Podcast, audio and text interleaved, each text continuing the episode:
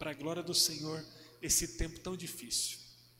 Deu certo aí, né? Conseguiu compartilhar, né, irmãos? Conseguiu, que bom. Que bom. Vamos então, queria convidar você para falar sobre o futuro presente. O futuro presente. Parece que é, não cabe né, no mesmo lugar dois temas assim, mas cabe. Cabe. Futuro e presente, sob a perspectiva do Evangelho, é, é possível se constituir simultaneamente. Eu quero convidar você para refletir então sobre esse tema, que aparentemente é bastante curioso, mas que o Senhor vai usar para falar ao nosso coração.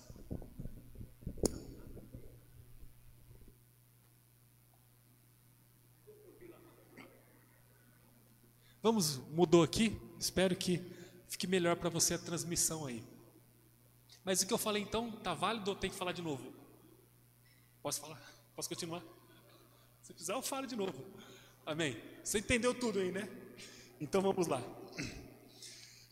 Queria convidar você para acompanhar comigo a leitura da palavra do Senhor que está em Apocalipse, capítulo 14. Nós vamos ler o versículo 13. Apocalipse, capítulo 14. Não é comum a gente é, falar sobre o livro de Apocalipse, né? Até pela complexidade que ele carrega. Mas hoje eu quero falar com você sobre o futuro presente a partir de Apocalipse, capítulo 14. Vou ler com você e você poderá me acompanhar a leitura que farei na versão da NVT, nova versão transformadora. Você poderá acompanhar também a leitura através da projeção que será feita. Diz assim a palavra do Senhor, Apocalipse capítulo 14, versículo 13. O povo santo deve ser perseverante obedecendo aos mandamentos de Deus e permanecendo fiel a Jesus. O povo santo deve ser perseverante, obedecendo aos mandamentos de Deus e permanecendo fiel a Jesus. Amém. Quero convidar você para orar comigo. Senhor, mediante a tua palavra, nós queremos suplicar que o teu espírito possa encher a nossa vida Lembro-me da tua palavra de Efésios capítulo 5, quando o apóstolo Paulo orienta a igreja para que eles fossem cheios do Espírito, para que o seu povo pudesse ser cheio do Espírito. Eu gostaria, Senhor, com o coração cheio de súplica, pedir a Ti que o Senhor possa encher a nossa vida do Teu Espírito Encha cada casa, Senhor, que está agora conectada a essa transmissão, cada casa que vai ouvir essa mensagem depois da transmissão ao vivo. Ó Deus, nós suplicamos, Pai, para que o Teu Espírito possa tomar cada canto da nossa vida, cada canto do nosso coração. Senhor, há águas do Senhor que precisamos tomar nessa noite. Enche a nossa vida, Espírito, enche a nossa vida. Encha-me do teu querer, encha-nos do teu querer, pois de ti nós queremos ser. Espírito, enche-nos, enche-nos, encha o nosso ser. Ó oh Deus, que seja assim, Pai, em nome de Jesus, para a glória do Senhor. Amém. O livro do Apocalipse é uma revelação do futuro da humanidade. Inclusive, o, o próprio termo Apocalipse significa revelação. O livro do Apocalipse, ele revela tanto o futuro da noiva de Jesus, quanto o futuro daqueles que não creem em Jesus como Senhor e Salvador. Todo mundo que vive no mundo pode ser projetado em sua realidade futura através do livro de Apocalipse. Seja alguém que ame a Jesus ou não, todo mundo se, se encaixa numa realidade apontada pela revelação de Jesus através do apóstolo João na ilha de Pátimos, logo no final do primeiro século. Se alguém deseja conhecer a agenda da humanidade, do fim da humanidade, basta estudar o livro de Apocalipse. Esse livro descreve é, antecipadamente o conteúdo que está na última página da humanidade. É inegável que estamos vivendo as últimas páginas da humanidade. Você crê comigo? Você concorda comigo que estamos na parte final da história da humanidade? Quando a gente olha para a Bíblia e, e busca os apontamentos escatológicos, os apontamentos que apontam para o final das coisas, o final do mundo, a gente é, é, vê de forma plausível que estamos vivendo a parte final. Eu tenho certeza que depois que Jesus veio ao mundo, morreu pelos pecados da humanidade, ressurgiu dentre os mortos, ascendeu-se aos céus e designou o Espírito para vir ao mundo. A partir desse momento, começamos a parte final da humanidade. O capítulo 14 de Apocalipse vai nos falar sobre é, algumas coisas muito importantes a respeito da parte final da história humana que eu gostaria de refletir com vocês hoje. O versículo 1 do capítulo 14, a gente encontra ali duas afirmações contundentes a respeito dessa parte final da história. Eu queria ler com você o primeiro versículo do capítulo 14 de Apocalipse. Então vi o cordeiro em pé no Monte Sião, e com ele estavam os 144 mil que tinham o nome dele e o nome de seu pai escritos na testa. A primeira afirmação que eu encontro nesse primeiro versículo do capítulo 14, a afirmação que o texto faz de forma muito categórica, é que quando se fala no final dos tempos, quando se fala na última página ou nas últimas páginas do último capítulo da história humana, a gente vê nesse capítulo de Apocalipse que o cordeiro está em pé no Monte Sião. É o que diz o texto. O Monte Sião foi um monte muito importante de Jerusalém. Então a ideia da revelação aqui é mostrar que está reinando na nova Jerusalém espiritual, a, a eterna cidade celestial. Jesus, segundo está em pé no Monte Sião. Jesus está em pé na Nova Jerusalém. A primeira afirmação que o capítulo 14 de Apocalipse nos faz é que Jesus Cristo está reinando. Jesus reina.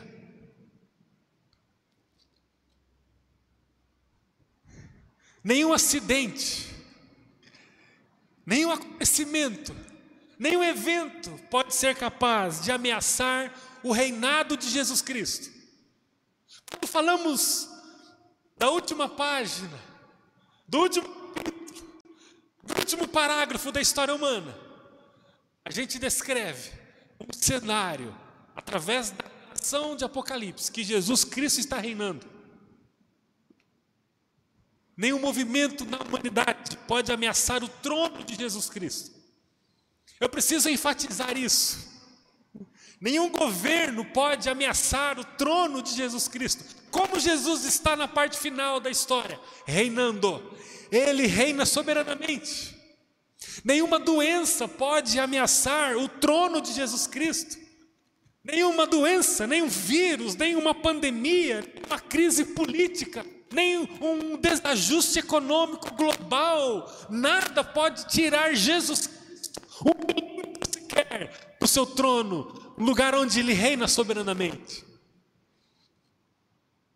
Nenhuma perseguição, nenhum movimento de morte, nenhum genocídio, nenhum tipo de ação local, regional, nacional, mundial, nada pode tirar Jesus do seu trono. Jesus está em pé no Monte Sião, ele reina. Jesus reina. Que informação importante que o texto nos traz. Ela pode tirar Jesus do seu lugar de glória e de reinado. A segunda afirmação que o texto faz no primeiro capítulo, ou melhor, no primeiro versículo do capítulo 14, é que há um grupo de homens e mulheres no mundo que pertence ao Pai. O texto usa a simbologia dos 144 mil que pertencem ao Cordeiro. No versículo 5 do capítulo 4, 14, você pode acompanhar comigo aí, o texto vai dizer que esse grupo é uma enorme multidão. Tem o texto. Que essa multidão, esse grupo, abre aspas, foi comprado dentre os habitantes da terra, como oferta especial a Deus e ao Cordeiro. Versículo 5 nos fala isso. O texto diz que esses homens e essas mulheres são selados com a marca do próprio Deus. O texto diz que no primeiro versículo há um grupo que tem a marca do próprio Deus. O nome do Pai e o nome do Cordeiro estão escritos na testa daqueles que pertencem a eles. Que coisa fantástica! Então, no primeiro versículo do capítulo 14, nós encontramos o fato de que Jesus Cristo está reinando. Ele é o Rei dos Reis e nada pode abalar o seu trono. E logo em seguida, nós encontramos a descrição de um povo, aqui simbolizado por 144 mil pessoas. Um povo que tem na sua, nas suas testas a marca do próprio Deus, do Cordeiro e do Pai. O texto fala no versículo 3 do capítulo, de uma música, de um som que pode ser ecoado, de uma melodia que pode ser cantada por esse grupo. Diz assim: esse grande coral cantava um cântico novo diante do trono de Deus e diante dos quatro seres vivos e dos vinte e quatro anciões anciãos. Ninguém podia aprender o cântico, a não ser os 144 mil que haviam sido comprados da terra. Há um cântico que apenas esse grupo pode cantar. Por sua característica eterna, a palavra do Senhor, ela fala sobre o futuro e o presente ao mesmo tempo. A própria salvação, inclusive, revela essa inexplicável lógica. A própria salvação humana revela essa característica de Deus. Enquanto o salvo caminha para a redentora glorificação, ele já está plenamente salvo por Jesus. Embora o seu corpo ainda seja corruptível. Embora o ápice da sua salvação ainda há de acontecer com a glorificação do corpo, ele já é salvo. Então, a salvação ela fala sobre isso. A salvação fala de um processo concluído que está acontecendo. Será, será que é isso mesmo? É isso. A pessoa que entrega a sua vida a Jesus, ela está selada pelo Espírito Santo. É Paulo escrevendo aos Efésios. Nós somos selados pelo Espírito Santo. Nós já estamos na família de Deus, conforme Romanos 8 diz. Nenhuma condenação há para aqueles que estão em Cristo Jesus. Aqueles que foram colocados por adoção na família do Senhor justificados pela fé, capítulo 5 de Romanos, nós temos paz com o Senhor. Então, aquele que professa Jesus, ele recebe o Espírito Santo e ele imediatamente, imediatamente ele é salvo. Ele está remido pelo sangue de Jesus, mas ele ainda não está completamente salvo. Mas ele já é plenamente salvo mas ele vai viver ainda um tempo nesse mundo, aguardando o momento quando ele passar dessa vida física para a vida eterna, quando ele receberá para sempre um corpo glorificado para viver eternamente com o Senhor. Por quê? Porque esse corpo que nós habitamos, ele não suportaria a presença do Senhor. É por isso que Paulo vai dizer na carta aos Coríntios, na primeira carta, no capítulo 15, que nós receberemos um dia um corpo pronto, um corpo glorificado. Assim como Jesus um dia teve o seu corpo glorificado ao ressurgir dentre os mortos, nós também teremos o nosso corpo glorificado. Então a salvação é um processo que está em continuidade, mas que já é plenamente realizada na vida daqueles que creem em Jesus. Interessante que a mensagem do Apocalipse também fala de um futuro enquanto descreve o presente. A palavra do Apocalipse, ela vai falar sobre algo que vai acontecer e que já está acontecendo. Esse é o poder da realidade do reino eterno de Deus.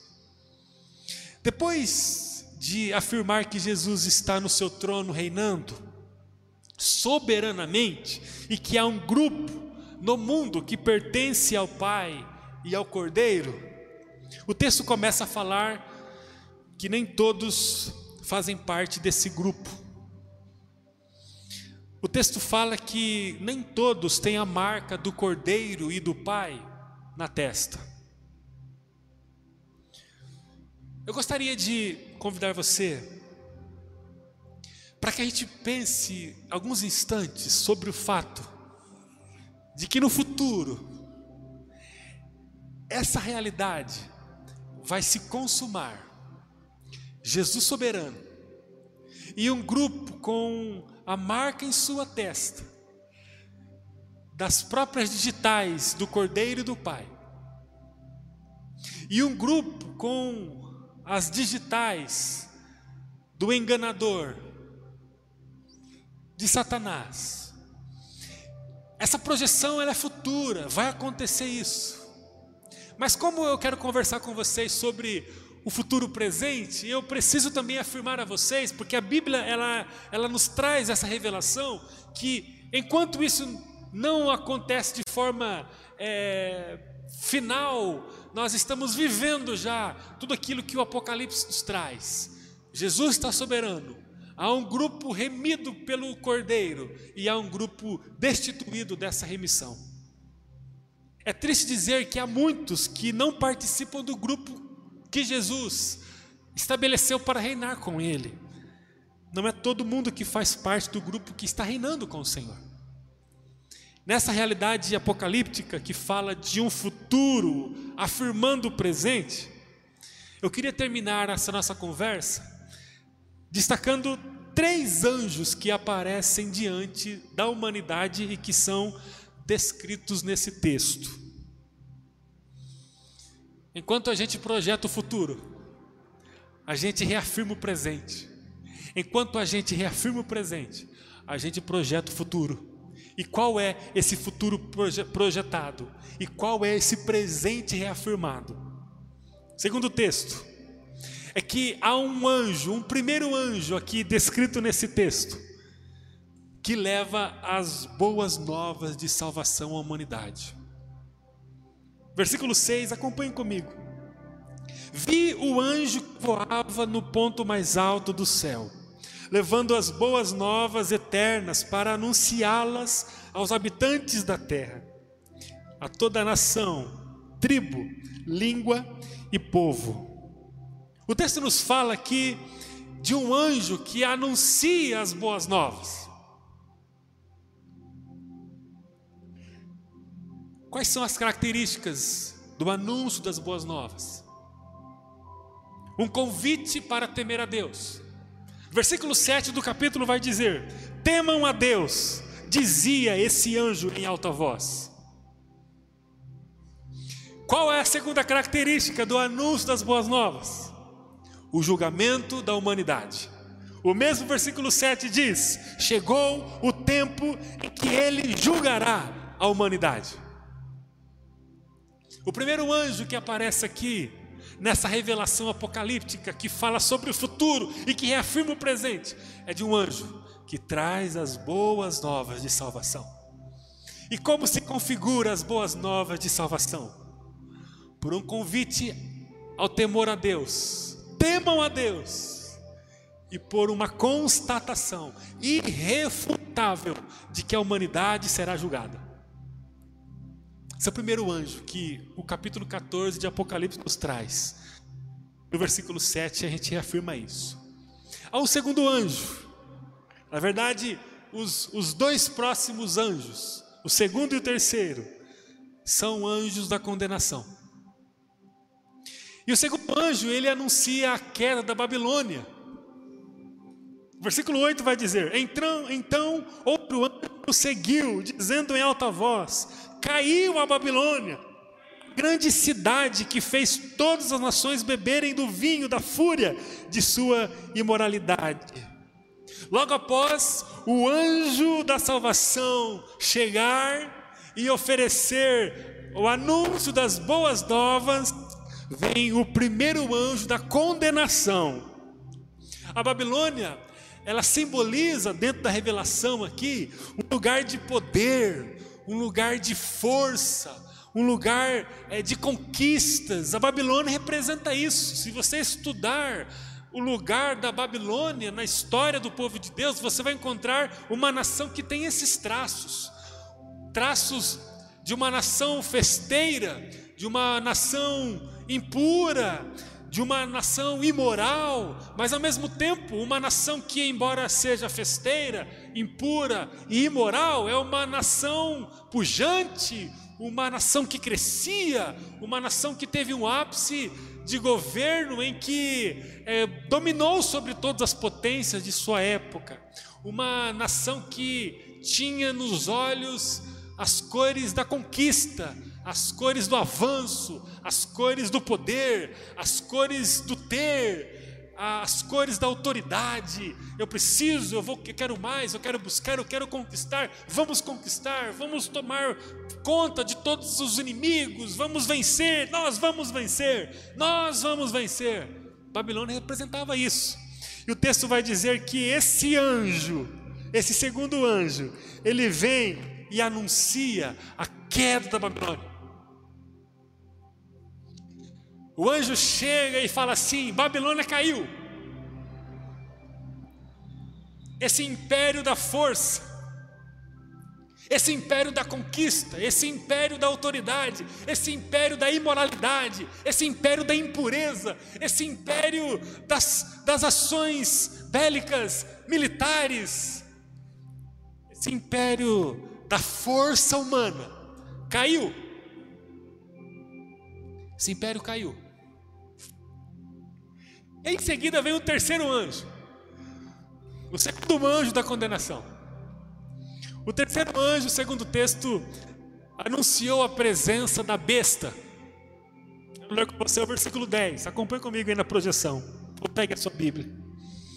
Um terceiro anjo surgiu, o seguiu, dizendo em alta voz: Aqueles que adorarem a besta e sua estátua, ou aceitarem sua marca na testa ou na mão, beberão do vinho da fúria de Deus que foi derramado, sem mistura, na taça da ira de Deus, e serão atormentados com fogo e enxofre na presença dos santos anjos e do Cordeiro. O texto nos fala de um grupo que não pertence ao Pai, esse grupo não é representado pelos 144 mil.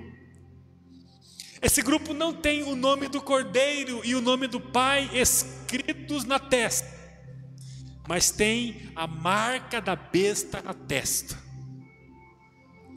O terceiro anjo vai falar que a presença da besta ela vai determinar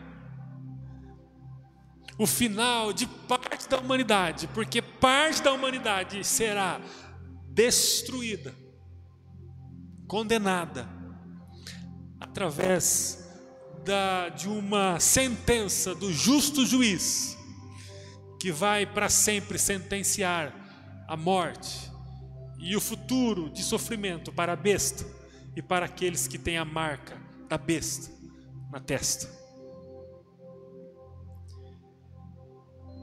Enquanto o texto nos fala do futuro, ele descreve o presente, ele descreve o que está acontecendo agora. O futuro presente, ele é inquestionável na Sagrada Escritura, porque enquanto algumas coisas são futuras para nós, as mesmas coisas são presentes para outros.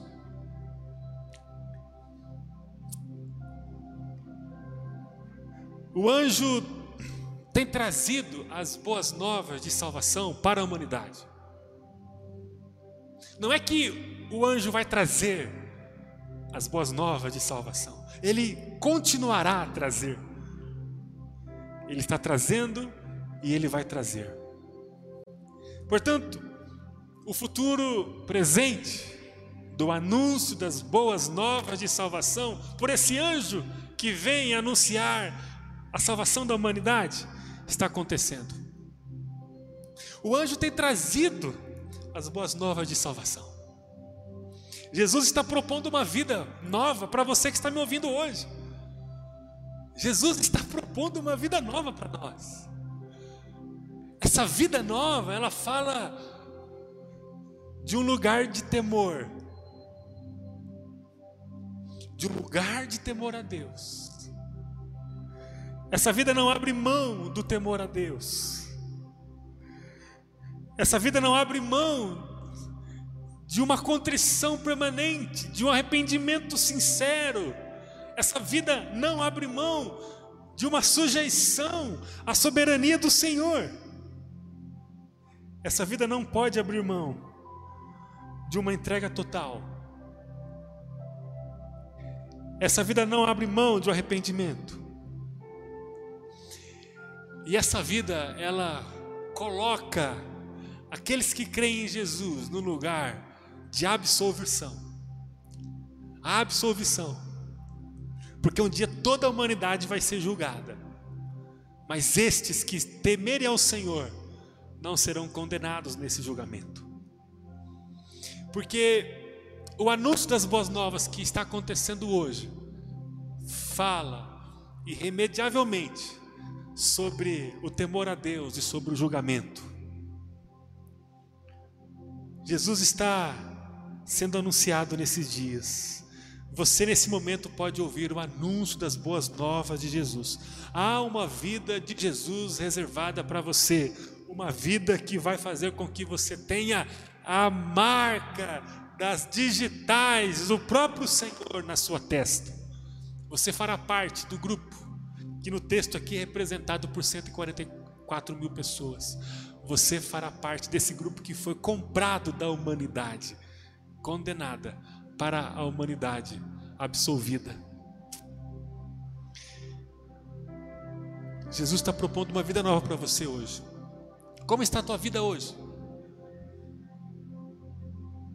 Nesse ano extremamente tumultuado, as emoções estão fora do lugar, todo mundo está fora da casinha, todo mundo perdeu a centralidade do eixo, todo mundo perdeu o bom senso.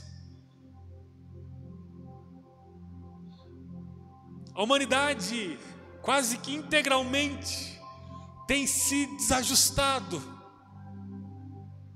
e não é nós que temos o Espírito Santo, estamos isento, de, isento disso.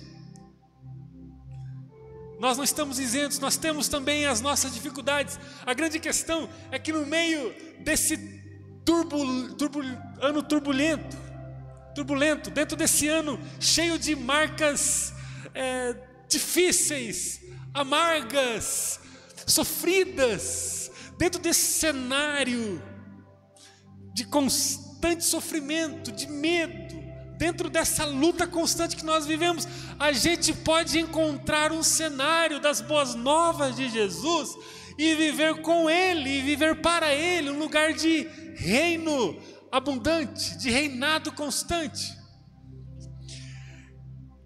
O anjo tem trazido as boas novas de salvação. mesmo dentro desse ano turbulento, amargo, difícil, você pode ser alcançado pelas boas novas de salvação e ter a sua vida transformada para sempre. No entanto, os anjos da condenação também estão ecoando em alto e bom som a condenação de muita gente que não tem se dobrado diante do Senhor. Diante da Babilônia, um lugar de poder, um lugar de força, é um lugar de conquista, um lugar de festa, um lugar de moralidade. Muitos têm se dobrado. E aí chega um anjo e fala assim: Olha, a Babilônia caiu, o império caiu, a sua vida que tinha a sustentação na Babilônia caiu, acabou. Acabou.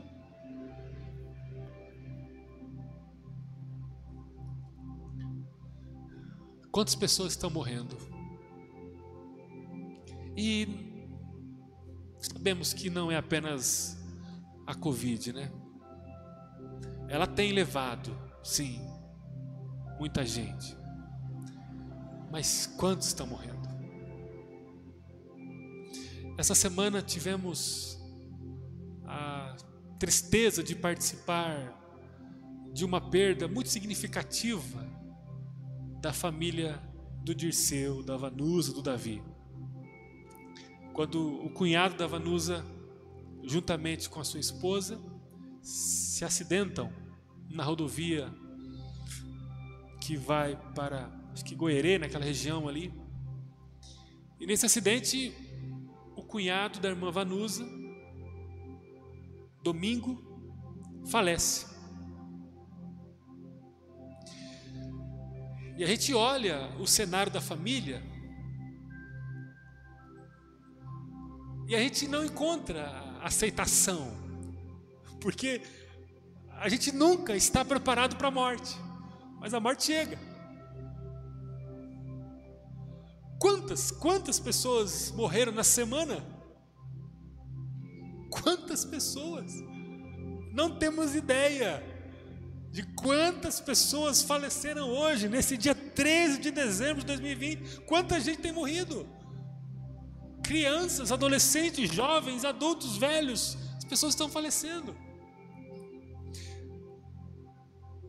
A Babilônia, ela vai cair no futuro? Vai, mas ela tem caído hoje? Tem. A Babilônia tem caído para muita gente. Chega um anjo da condenação e fala assim: Babilônia caiu, acabou. A sede pelo poder, pela conquista, pelas festas, pela imoralidade, pelo poder, pela grandeza, acabou, acabou, a Babilônia caiu. Quantos que vão diante da besta se dobrar?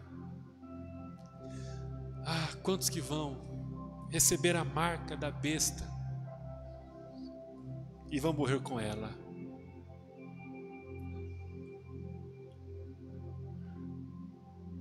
A mais importante notícia, queridos, queridas, que podemos ouvir hoje, não é a chegada da vacina em nossa cidade. A mais importante notícia não é que amanhã a gente teria a oportunidade de ir a uma agência de saúde, a um posto de atendimento, a um hospital, para receber o imunizante que vai nos proteger desse vírus mortal que tem assolado o mundo. A notícia mais importante não é essa. A notícia mais importante que a gente pode ouvir hoje não, não é o fim da pobreza no mundo não é o fim da fome no mundo. Embora todas essas notícias seriam fantásticas, excepcionais, né? Mas importante, a mais importante notícia que o mundo pode ouvir hoje é a respeito do Cordeiro que está reinando em seu trono com um grupo de pessoas escolhidas por Ele. Essa é a coisa mais importante. Essa é a coisa mais importante. Porque o futuro está presente já. A notícia mais importante que o mundo pode ouvir hoje é que Jesus Cristo está voltando para pegar aqueles que têm a sua digital na testa. Essa é coisa mais importante. A notícia mais importante que está sendo ecoada hoje nos quatro cantos do universo diz respeito ao amor de Jesus que quer restaurar a vida daquele que está morto e longe dele. Porque a humanidade tem dois grupos, apenas dois: um grupo que tem a marca digital do Cordeiro do Pai, e o mundo, um grupo que tem a marca da besta. São apenas esses dois grupos. Qual é a notícia mais importante a respeito do futuro e a respeito do presente? É que Jesus Cristo tem anunciado as boas novas de salvação e que nós precisamos abraçar essa oportunidade e entregar nossa vida totalmente a Ele, porque senão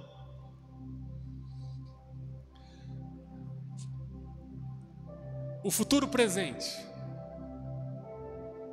vai sentenciar a nossa vida como alguém que tem a marca da besta impressa na própria testa. Aí um dia o anjo da condenação vai chegar. E ele vai dizer para nós: Babilônia caiu.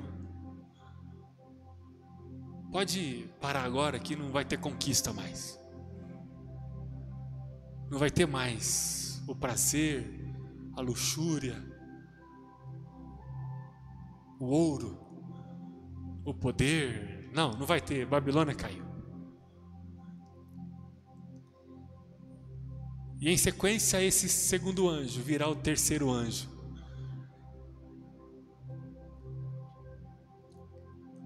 que vai ser associado a nós, porque nós temos a sua marca. A marca da besta. E segundo o texto, esse anjo afirma que a besta e todos aqueles que têm a marca da besta serão lançados no fogo eterno. Se você não tem experiência com Jesus, queria convidar você para que tivesse. É, tivesse. Como eu faço? Você precisa conversar com alguém. E se você está achando que você pode ter uma experiência com Jesus Cristo e não falar com ninguém, você está enganado e você está caindo nesse engodo de Satanás, porque não tem jeito. Queria que você conversasse com alguém a respeito da sua decisão em caminhar com Jesus. Você pode mandar uma mensagem para nós. Você pode entrar em contato com alguma igreja de Jesus Cristo. Fala assim: olha, eu ouvi uma mensagem sobre o futuro presente, que eu preciso me decidir diante de Jesus. O anjo da salvação anunciou as boas novas, e eu entendi que a notícia mais importante que eu poderia ouvir nesses dias diz respeito à minha entrega a Jesus Cristo. Eu quero conhecer Jesus, eu quero viver com Jesus. Essa é a coisa mais importante. Queridos, eu estava pensando essa semana sobre a lógica da vida. E sobre a lógica da eternidade. Quando a gente pensa na lógica da eternidade, a gente encontra um pensamento ilógico, porque não tem lógica a eternidade. Os cristãos, durante a história, nos anais da história da igreja, a gente encontra um grupo de cristãos, sempre, sempre sendo esnobado, ridicularizado, porque falar que Jesus Cristo está vindo nos buscar, falar que nós vamos morar para sempre com o Senhor, falar que nós somos salvos por Jesus e quem não crê em Jesus vai para a condenação, é uma coisa que gera risos, deboche, porque parece que não tem lógica. Agora, deixa eu fazer uma pergunta para você. A vida que tem lógica. Você acha que tem lógica essa vida?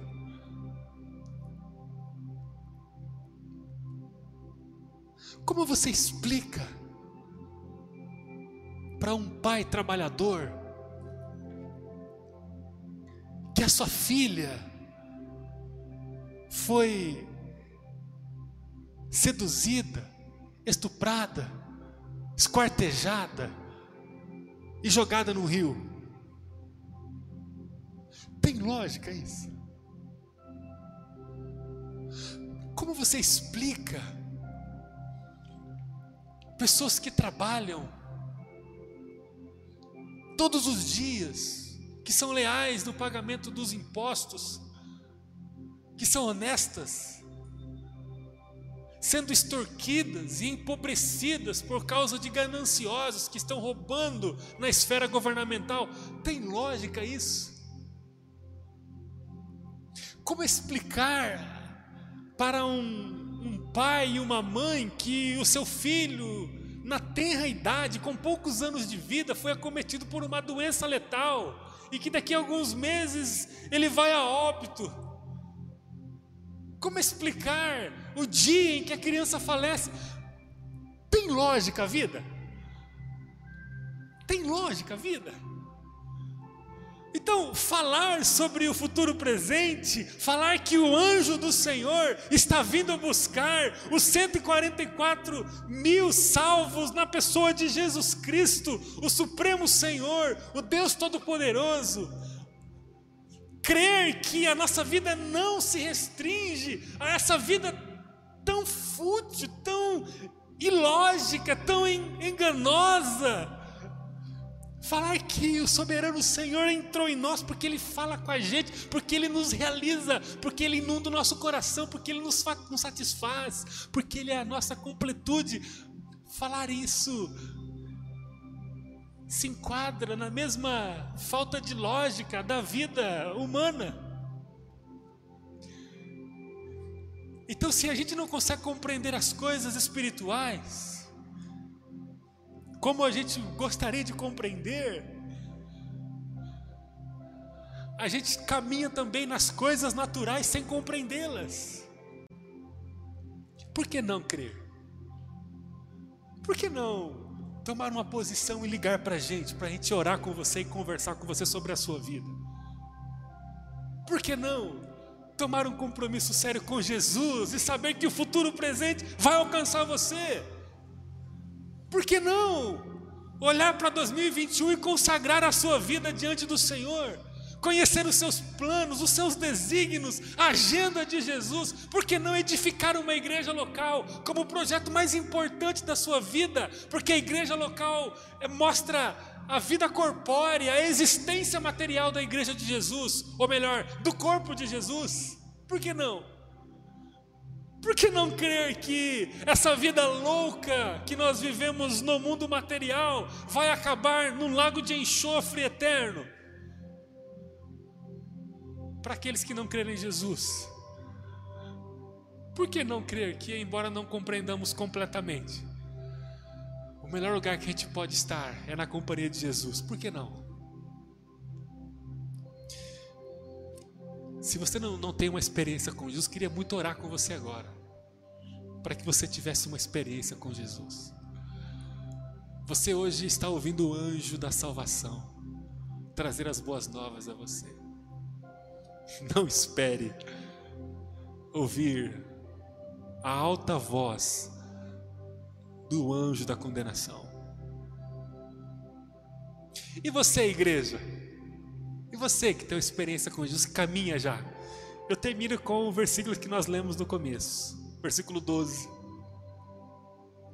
Seja perseverante, obedeça aos mandamentos de Deus e permaneça fiel a Jesus. Vai dar tudo certo. Sejamos perseverantes. Não é tempo de desistir. Ah, se você está me ouvindo, receba isso da parte do Deus Todo-Poderoso. Não é tempo de desistir. Temos mais dois domingos nesse ano.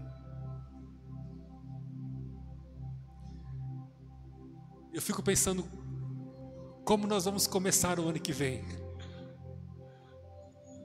Minha família e eu sairemos de férias. Eu fico pensando como que eu vou encontrar a igreja aqui o ano que vem. Eu fico pensando como eu vou encontrar a igreja quando tivermos segurança para estar todo mundo aqui no templo. Fico pensando, quem que vai estar aqui? Vamos talvez romper com um ano né, de, de pandemia, de isolamento, muito provavelmente. Fico pensando, como que nós vamos estar depois? Será que eu vou encontrar as mesmas pessoas que eu encontrava semanalmente sentadas aqui? Será que alguns vão desistir da caminhada? O texto diz: sejam perseverantes. Perseverem. Mas por que eu devo perseverar? Porque três anjos estão vindo. E três anjos estão em plena atuação. O anjo da salvação, o anjo que vai anunciar a queda da Babilônia e o anjo que vai anunciar a presença da besta. Vale a pena perseverarmos, obedecendo os mandamentos e permanecendo fiel a Jesus. Amém. Eu preciso orar com você. Procure agora curvar sua cabeça onde você está. Feche seus olhos agora. Queria orar com você. Ah, eu queria clamar a Deus por sua vida agora. Eu queria que você se posicionasse. Essa oração precisa ser feita por você agora. Ah, Deus. Senhor, eu me arrependo, Senhor. Nos arrependemos, Pai. Nos arrependemos.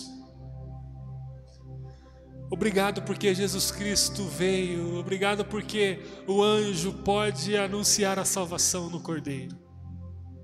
Obrigado, Senhor. E agora nós queremos reagir ao teu amor.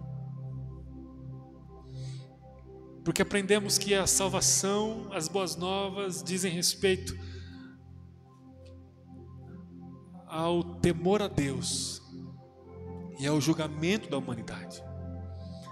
Nós queremos temer a Ti, de verdade, Senhor. Senhor, de verdade, eu não quero me decidir e ficar em silêncio. Eu me decido e quero compartilhar a minha decisão com pessoas. Portanto, me dê coragem para o final dessa transmissão mandar uma mensagem, ligar para alguém da igreja estar com alguém da igreja essa semana, eu preciso me posicionar diante do Senhor. Eu preciso temer ao Senhor de forma prática, consciente e permanente. Senhor, eu me arrependo, Senhor, nós nos arrependemos e nós entregamos a Ti a nossa vida. Tu és a nossa salvação, Tu és o nosso Senhor, Tu és o nosso Redentor porque tu vives, nós vivemos e continuaremos a viver. Tu és o amado da nossa alma. Nós confessamos a Ti como Senhor nosso. Obrigado por todos que estão se decidindo, Senhor. E que em breve possamos estar com eles. Que a Tua palavra possa selar a salvação em Jesus. Que vidas possam voltar-se para o Senhor, que vidas possam se reconciliar com o Senhor, celebramos com o Senhor a festa que está tendo no céu, por aqueles que se decidiram pelo Senhor. Nós que estamos caminhando com o Senhor, renove nosso coração, nos dê força para perseverar, nos dê força, Senhor, para obedecer os Seus mandamentos e para permanecer fiéis ao Senhor. Nos dê força, Pai. Que possamos retornar daqui a alguns meses, não sabemos quanto tempo, mais fortes do que quando chegamos na pandemia. Que possamos sair desse momento maiores, mais convictos, mais apaixonados pelo Senhor, mais temendo ao Senhor, mais obedientes ao Senhor, mais dispostos a amar o Senhor. Oh Deus, que possamos sair deste tempo fortalecidos pelo Senhor. Em nome de Jesus, Pai, obrigado. Porque o futuro presente já nos alcançou. Já nos alcançou. Obrigado por tua palavra, Senhor. Receba o nosso amor a nossa adoração. Em nome de Jesus Cristo. Amém. Amém. Amém. Amém. Próximo domingo teremos o nosso culto natalino. Vai ser um culto muito especial.